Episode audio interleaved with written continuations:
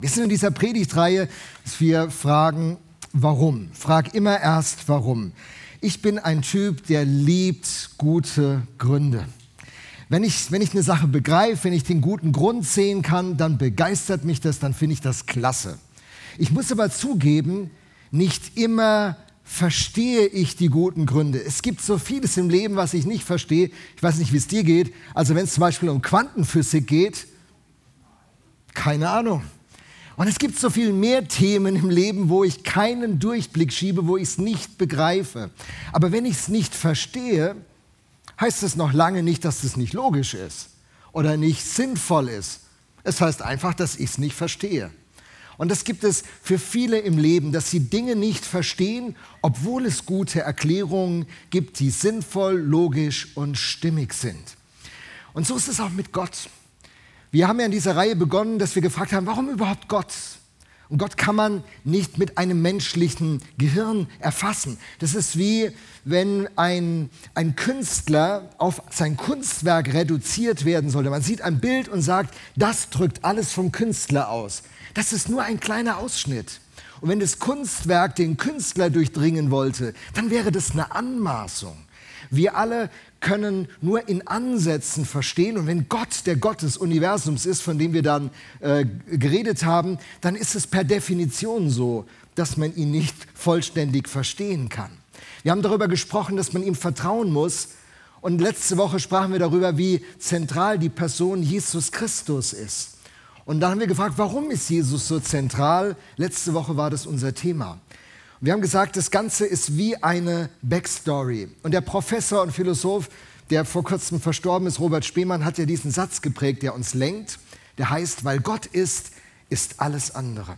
Das ist ein fantastischer Satz. Weil Gott ist, das ist so ein Axiom, so eine Voraussetzung, die man nicht mehr hinterfragen kann. Es ist einfach. So wie andere sagen, es gibt keinen Gott. Ist nicht beweisbar. Ist einfach ein Axiom, eine, eine Aussage, die man trifft und sagt, die muss sich gar nicht begründen. Und Christen sind Leute, die für sich verstanden haben, denen es irgendwie deutlich geworden ist, es gibt diesen Gott. Und weil es ihn gibt, gibt es alles andere. Dieses ganze Universum hat seine Begründung in seiner Person, besteht durch ihn und findet in ihm sein Ziel. Heute fragen wir, warum Kirche? Was hat die Kirche mit Gott zu tun oder mit, dem, mit der Schöpfung zu tun oder mit diesem Leben zu tun? Warum Kirche? Wenn wir diese Frage unseren äh, Bekannten bei der Arbeit stellen würden, hey, ist Kirche wichtig für dich? wenn die freundlich wären, würden sie mitleidig lächeln, so, echt, du interessierst dich noch für Kirche? Naja. Ist okay, jeder soll nach seiner Versorgung selig werden, ist okay. Ich bin tolerant, wenn du halt so ein religiöses Gen hast, dann ist okay. Dann gibt es Leute, die ähm, würden sehr unverständlich gucken, so, was? Kirche? Im Ernst? Ich dachte, du hast das Abitur. Sag mal, ehrlich, bist du so naiv? Bist du im Mittelalter hängen geblieben? Es ist doch mittlerweile bekannt, dass Gott überholt ist. Und dann gibt es Leute, zunehmend Leute, die werden richtig zornig, die werden aggressiv. Die, die, die können nicht tolerant sein. Sie, sie sagen, Toleranz ist total wichtig, nur, nur gegenüber Leuten, die so eine Position vertreten, da gibt es null Toleranz. Christen, null Toleranz diesen Typen gegenüber. Das hat auch was mit der Geschichte zu tun, mit anderen Dingen. So, wenn wir über Kirche reden, würden wir vielleicht nicht nur Zustimmung bekommen und nicht nur Begeisterung bekommen. Jetzt gibt es auch Christen, wenn man mit ihnen über Kirche spricht, gibt es die gleiche Erfahrung. Kirche war ich früher auch mal. Man hat Erfahrungen mit der konkreten Kirche gemacht, die waren so verletzend, dass man sich gesagt hat, das, das tue ich mir nicht weiter an. Das, das gebe ich mir nicht nochmal. Kirche, ich habe da genug Erfahrung. Besten Dank. Und in der Pandemie haben vielleicht einige den Faden richtig verloren. Ich habe äh, letzte Woche ein Treffen gehabt äh, online mit, äh, mit meinen internationalen Kontakten und da war einer dabei, der ist einer der, der Verantwortlichen von etwa 11.000 Gemeinden in einem Netzwerk. Und sie haben die westliche Welt analysiert und gesagt, dass äh, nach der Pandemie etwa jetzt 35 Prozent der Christen, die vorher einen Gottesdienst besucht haben, wieder zurückkommen. 65 Prozent sind noch nicht zurückgekommen in das Gemeindeleben. Man fragt sich, braucht es das überhaupt? Muss man eigentlich in die Kirche gehen? Muss man zu einer Kirche gehören? Ist es wirklich wichtig? Braucht es wirklich? Ich meine, ich kann doch auch glauben, ohne in die Kirche zu gehen, oder? Mein Christsein ist doch eine persönliche Sache. Welche Rolle spielt die Kirche? Darum geht es heute in diesem Gottesdienst. Warum Kirche? Warum Kirche? Was werden wir unseren Kindern sagen, warum sie hier ein Teil von sein sollen? Warum sagen wir Leuten, die irgendwie mit der VM in Kontakt stehen, hey, es ist so genial, ich hätte fast ein anderes Wort gesagt, so genial, dass äh, wenn, du, wenn du zur VM kommst, wenn du zu uns gehörst, wenn wir diese Gemeinschaft bilden, Kirche ist so ein Hammer. Echt? Warum? Warum? Darum geht's. Klären wir erstmal die Begriffe. Was heißt denn eigentlich Kirche? Kirche bedeutet zum Herrn gehörend. Kommt aus dem griechischen Kyrios, der Herr.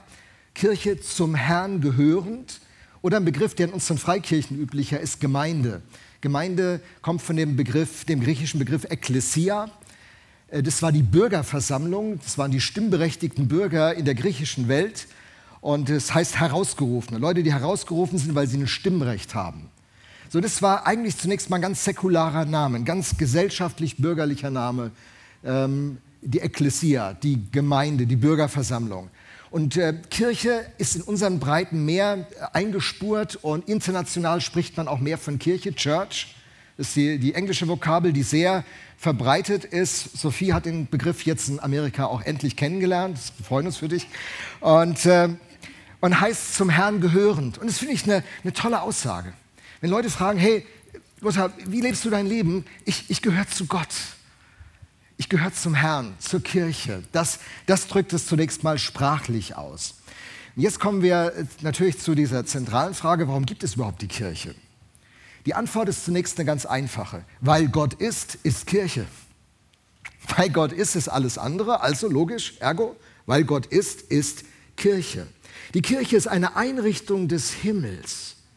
Sie hat ihre Bedeutung, ihre Rolle in der sichtbaren und unsichtbaren Realität, was ich euch in dieser Predigt zeigen werde.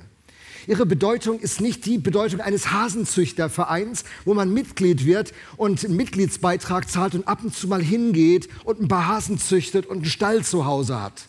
Ich habe auch einen Hasen, dem seine Ohren hängen runter. So, das ist dann so ein Fachgespräch über Hasen und Fell und Ernährung. Kirche ist eine Einrichtung des Himmels. Kirche hat Bedeutung in der sichtbaren und in der nicht sichtbaren Welt.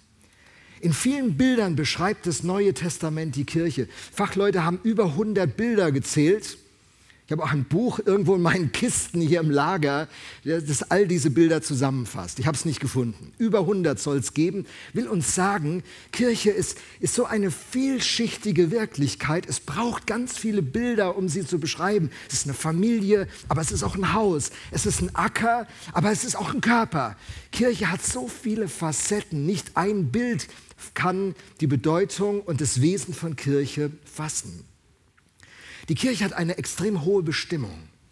Die Kirche ist Gottes Agent, Gottes Botschafter auf dieser Erde, um diese Welt, die aus, dem, aus den Fugen geraten ist, wieder in Ordnung zu bringen. Viele Christen, gerade aus unserer Prägung, die hatten die Idee, wenn Jesus mir begegnet, mir meine Sünden vergibt und mich erlöst, dann, dann bin, ich, bin ich quasi in einem Schutzmantel und dann ist nur noch die Frage, wie komme ich ganz sicher durch in den Himmel, dass ich diese böse Welt hinter mir lasse. Bloß weg von der Welt. Nichts könnte weiter von der Realität und der Bedeutung und dem Wesen von Kirche entfernt sein als diese Idee. Denn diese Welt ist Gottes Welt. Er hat sie geschaffen oder hat der Böse die Welt geschaffen? Gott ist der Schöpfer dieser Welt. Weil Gott ist, ist alles, alles, aber einfach auch alles andere. Und diese Welt ist aus den Fugen geraten. Nicht nur in der Klimakrise, die heißesten Sommer, die je gemessen wurden, Überschwemmungen in, in Ausmaß, das erschreckend ist, bedrohlich ist. Diese Welt, beginnend vom Herzen des Menschen, ist aus den Fugen geraten dieser Neid, diese Eifersucht, diese Missgunst, diese Gier, diese Brutalität, diese Gefühlslosigkeit. Menschen ertrinken einfach im Mittelmeer. Die müssten ja nicht fliehen. Sollen die mal so bleiben, wo sie sind? Gottes Herz ist darüber bewegt. Gottes Herz ist darüber bewegt, wenn Kinder missbraucht werden in ihren Familien. Gottes Herz ist bewegt, wenn Menschen unter den Folgen der Gier der westlichen Welt leiden, weil sie den Preis dafür bezahlen, in nicht klimatisierten Fabriken, die, die keine guten Brandschutzmaßnahmen haben und abbrennen und ihr Leben und ihre Existenz ruiniert wird. Und schon immer haben Christen Augen aufgemacht. Das Rote Kreuz ist eine Erfindung von Henri Dunant, äh, Dunant ne? der war Christ gewesen. Der, der, sah im Ersten Weltkrieg diese, diese Schlachtfelder und die Leidenden und Sterbenden. Und weil er Christ war, hat er, hat er Barmherzigkeit empfunden. Er hat nicht gesagt, was ist mit denen los? Warum sind die auch im Krieg? Die hätten sich halt mal ein bisschen anders hier entscheiden sollen. Jeder kriegt, was er verdient. Das ist nicht unser Gott.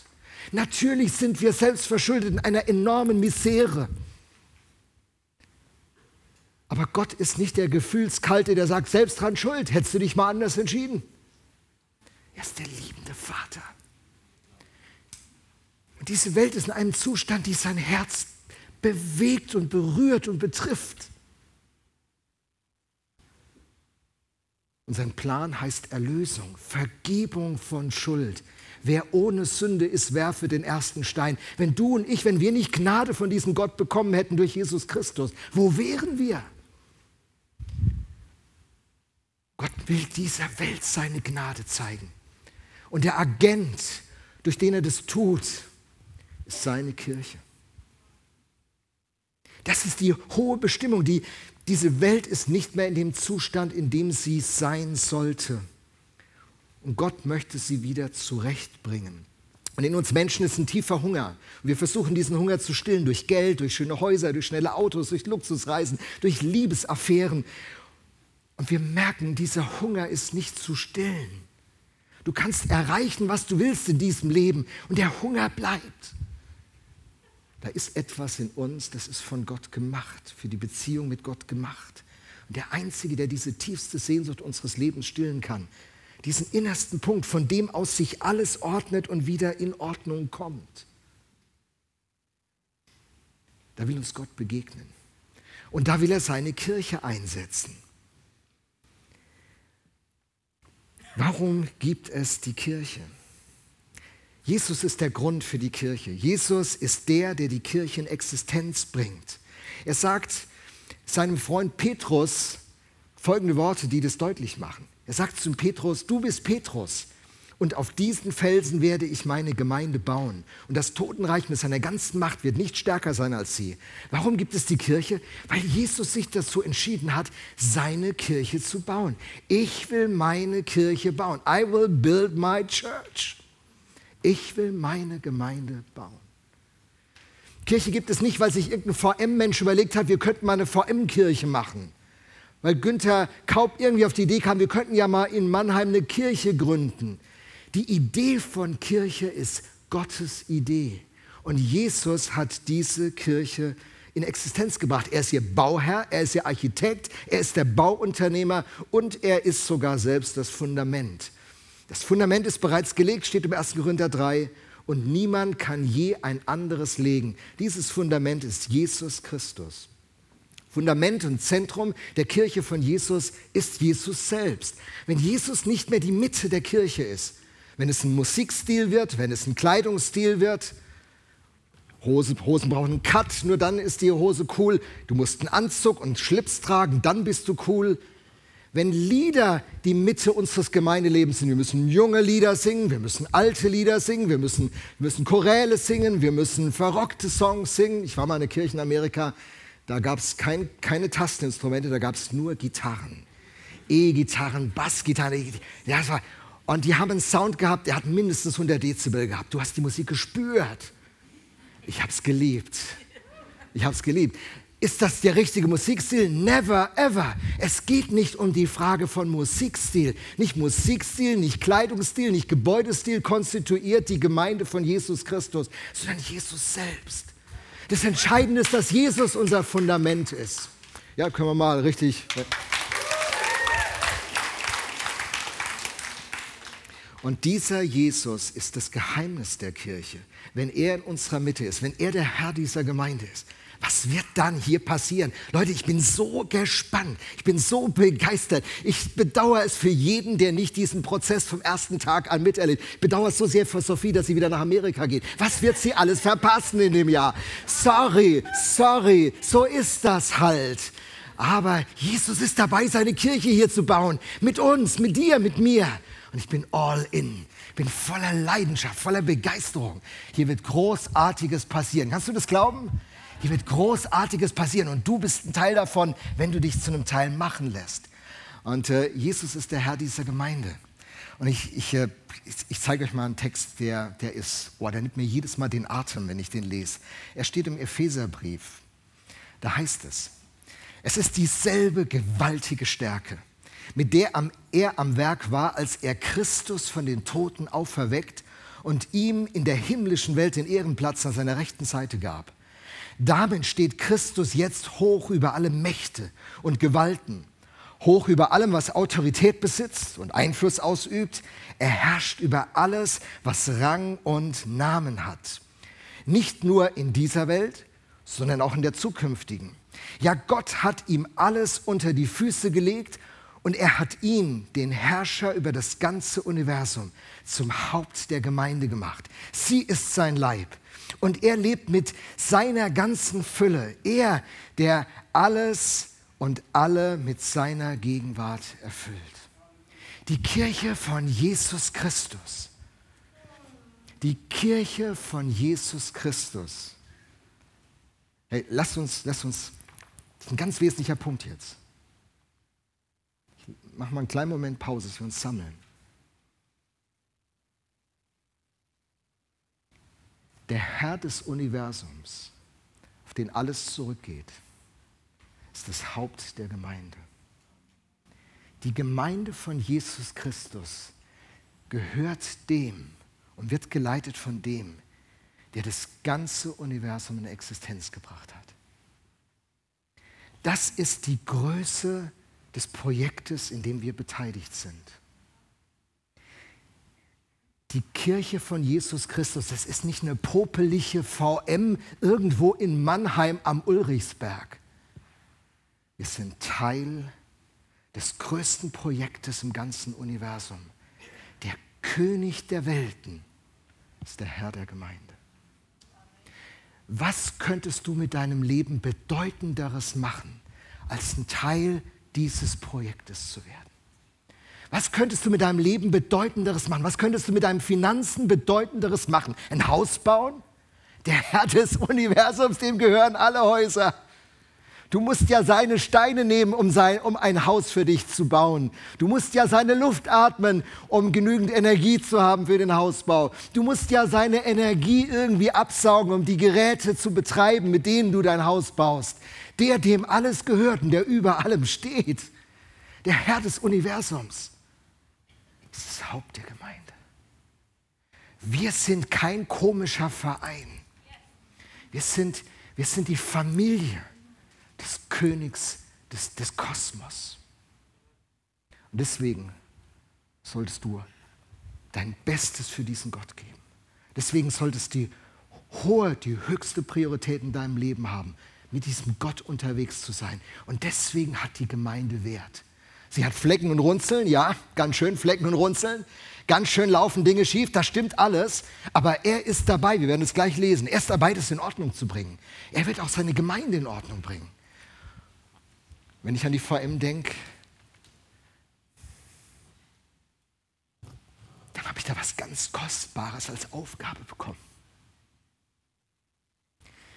Pastor in dieser Gemeinde zu sein, ist was ganz Kostbares weil dem, dem diese Gemeinde gehört, das ist der Herr des Universums. Das ist der König der Welt. Das ist der, der wiederkommen wird, der alles in Ordnung bringen wird. Und wir sind einbezogen in diese Berufung. Gott benutzt uns als seine Kirche, um diese Welt wieder in Ordnung zu bringen.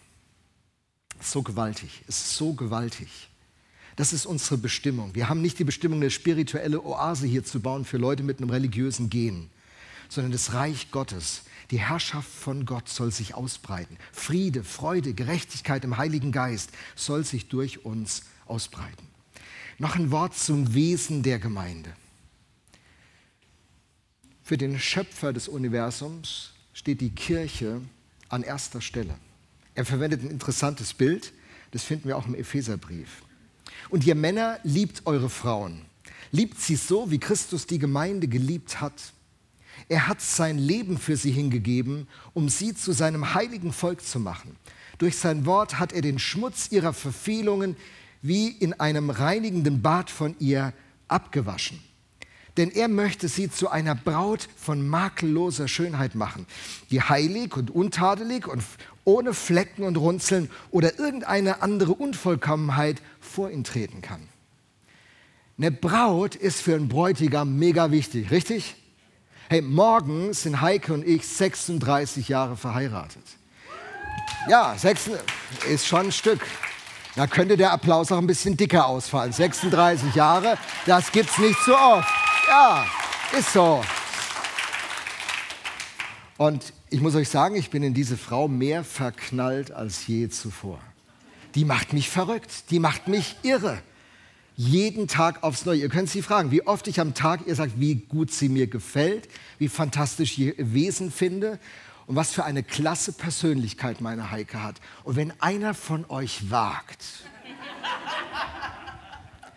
hey, wenn schon ich so empfinde und, und dieser Schöpfer des Universums sagt, seine Kirche ist seine Braut, wie denkt er dann über uns? Wie denkt er dann über seine Kirche?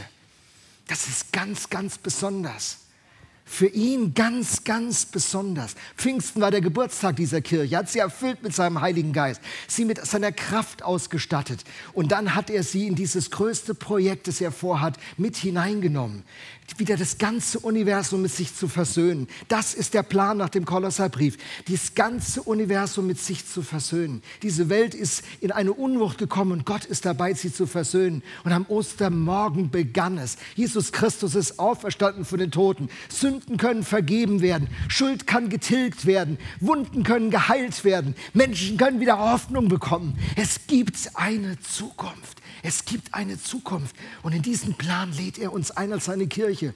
Wir sind nicht dazu da, ein Kirchen hier zu machen und ein Kaffeekränzchen hier zu machen und ein bisschen nettes Jugendkreischen hier zu machen und uns in kleinen Hauskreischen zu treffen. Wir sind berufen, Teil von dieser Rettungsaktion Gottes in dieser Welt zu werden.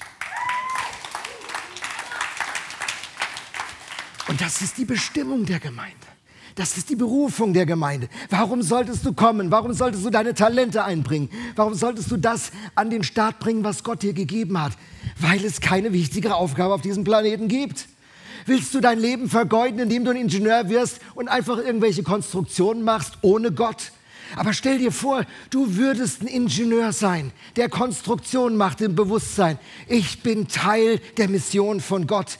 Dann wird auf einmal dein Konstruktionsbüro deine Kanzel. Dann wird deine Kollegenschaft wird deine Gemeinde und du wirst ihr Pastor, der ihnen die Liebe von Gott in Worten und in Begriffen und in Lebensbildern gibt. Sie werden nicht hier zunächst in die Kirche kommen, aber du bist die Kirche, die zu ihnen kommt kommt und das Reich Gottes, die, der Einfluss von Gott beginnt sich auszubreiten. Und stellt euch vor, was für ein Potenzial wir als Kirche haben. Stellt euch vor, ihr würdet alle den Zehnten geben.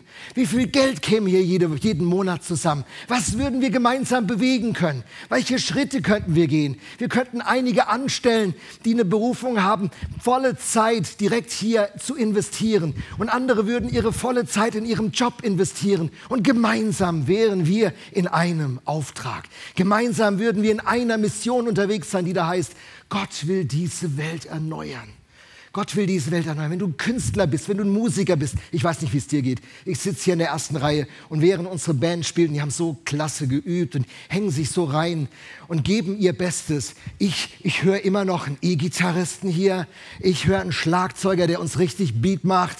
Ich höre uns noch einen zweiten Keyboarder, der noch ein paar andere Sounds hier reinlegt. Ich höre hier schon Musik. Und dann sehe ich Künstler hier laufen, die den Raum gestalten, die die Bühne gestalten. Ich sehe Deko-Leute hier die diesen Raum zu einem wunderschönen Ort verwandeln. Lass Leute hier reinkommen und sagen, Boah, ist es schön bei euch. Ich sehe Begrüßer da an der Tür stehen. Welcome, Leute, die voller Liebe etwas ausstrahlen. Dass, wenn du den Parkplatz alleine betrittst, dass die Liebe Gottes dich erreicht. Und die Predigt nicht erst beginnt, wenn einer hier an diese Kanzel tritt, sondern wenn einer unser Gelände betritt. Und die Liebe von Gott, die dient den Armen. Sie tröstet die, die zerbrochen sind. Sie hilft denen, die Hilfe brauchen. Die Kirche von Jesus, Quelle von Heilung. Wenn Jesus Christus die Mitte ist. Die Kirche hat diese Kraft nicht aus sich, sondern von, von Gott. Es gab einen Satz, den Bill Heibels geprägt hat, der heißt, The Church is the hope of the world. Die Kirche ist die Hoffnung der Welt. Man muss das immer ergänzen. Wenn Christus die Mitte ist, der Geist Gottes in ihr wirkt, wenn die Kirche so funktioniert, wie sie funktionieren soll, wird sie zur Hoffnung der Welt. Und du und ich, wir gehören dazu. Wir gehören dazu. Dieser hohe Wert. Und die Idee ist, Gott möchte dieses Universum wiederherstellen. In Apostelgeschichte 3, 19, den Text habe ich nicht auf der Folie, ich lese ihn euch. Da sagt der Apostel, so tut nun Buße und bekehrt euch, dass eure Sünden ausgetilgt werden, damit Zeiten der Erquickung kommen vom Angesicht des Herrn und er den euch vorausbestimmten Jesus Christus sende. Den muss freilich der Himmel aufnehmen bis zu den Zeiten der Wiederherstellung aller Dinge. Gott ist dabei, alles wiederherzustellen. Und in der Kirche überlappt sich bereits Himmel und Erde. Die unsichtbare Wirklichkeit und die sichtbare Wirklichkeit überlappen sich schon. Und deswegen passieren hier Dinge, die man nicht erklären kann, weil die Wirklichkeit von Gott und die Wirklichkeit seiner geschaffenen Welt sich hier überlappen. Und äh, die Kirche wird zu einem Wegweiser in die Zukunft. Die Zukunft ist noch nicht da, die Kräfte der zukünftigen Welt sind aber schon wirksam. Einige wünschen sich, dass das Übernatürliche zum Normalfall wird. Das gab es in der Kirchengeschichte immer. Das scheitert immer. Im, schon im Neuen Testament war das Übernatürliche übernatürlich, dass alle gestaunt haben. Zu denken, dass das Übernatürliche der Normalfall zum jetzigen Zeitpunkt wird, ist eine verständliche Sehnsucht, aber ist erst falsch. Im ersten Johannesbrief steht, ja, die Finsternis vergeht und das wahre Licht hat schon zu leuchten begonnen. Erich Sauer war ein Theologieprofessor, der hat diesen Satz geprägt, wir leben im Morgenrot der Welterlösung. Der alte Tag ist schon vorbei, Mitternacht ist schon durch. Ja, die Zeichen sind schon alle richtig gestellt, die, die Wegweiser sind schon da, die Zukunft hat begonnen und der Tag bricht an. Christen sind Leute, die den anbrechenden Tag sehen und er bricht auf und er wird immer heller und die Zeichen der Zukunft kommen immer stärker in die Gegenwart. An Ostermorgen hat es begonnen mit dem Wunder der Auferstehung. Noch sterben alle. Noch werden alle Geheilten irgendwann begraben. Noch ist das so. Aber wir leben im Anbruch des neuen Tages. Und unser Job ist zu verkündigen, Leute, die Wende ist bereits geschafft. Der neue Tag kommt. Das Morgenrot färbt den ganzen Himmel ein.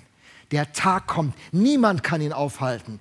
Der Böse ist gesiegt, er ist öffentlich zur Schau gestellt, sagt der Apostel. Die Zukunft hat angebrochen und wir setzen Zeichen der Zukunft in der Gegenwart. Wir sind Menschen der Zukunft, die der Gegenwart leben. Das war die Idee des Tempels. Im Tempel hat sich Himmel und Erde ist sich da begegnet. Heute ist die Kirche der Tempel. Heute bist du und ich Tempel des Heiligen Geistes. In uns kommen diese beiden Wirklichkeiten zusammen. Und das Ganze schließlich hat eine kosmische Dimension.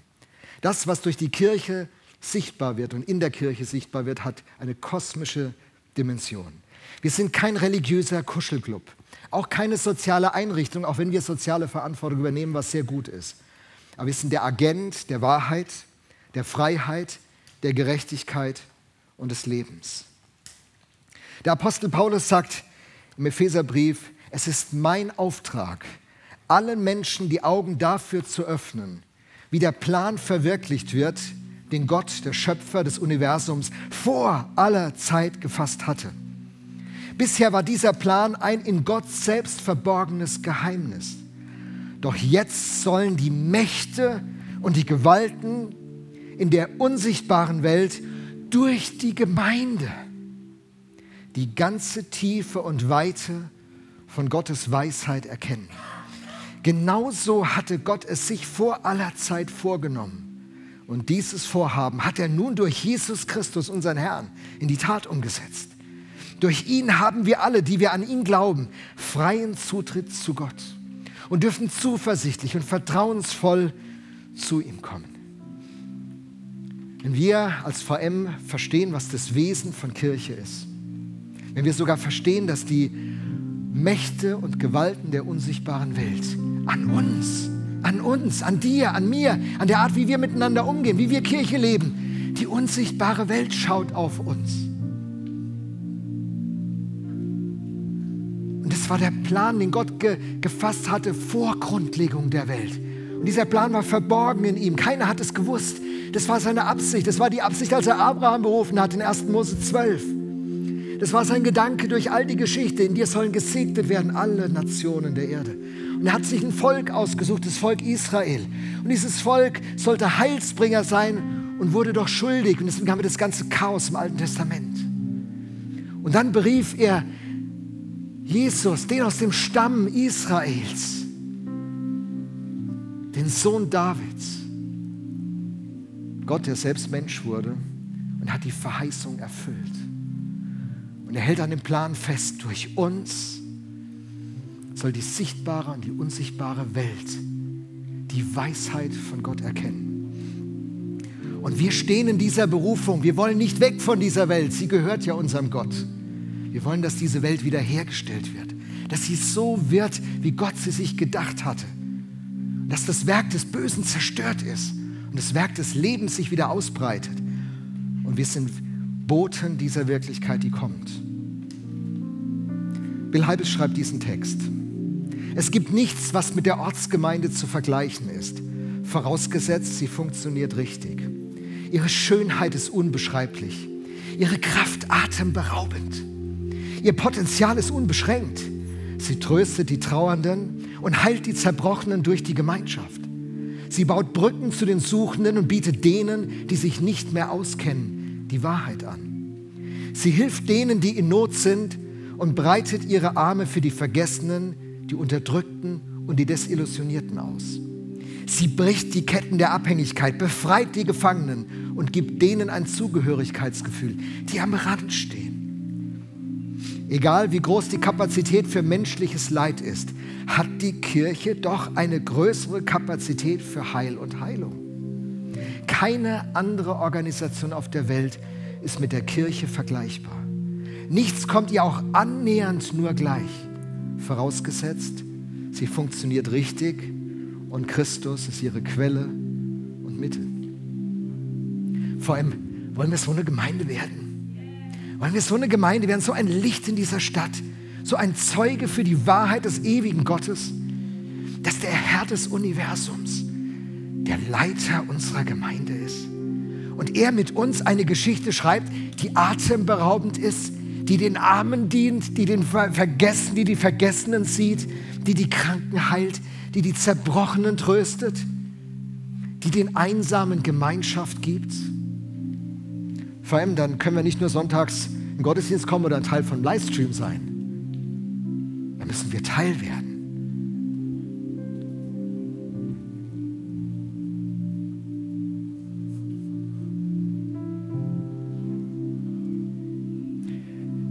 Kirche ist die Hoffnung der Welt, wenn Jesus Christus ihr Herr ist.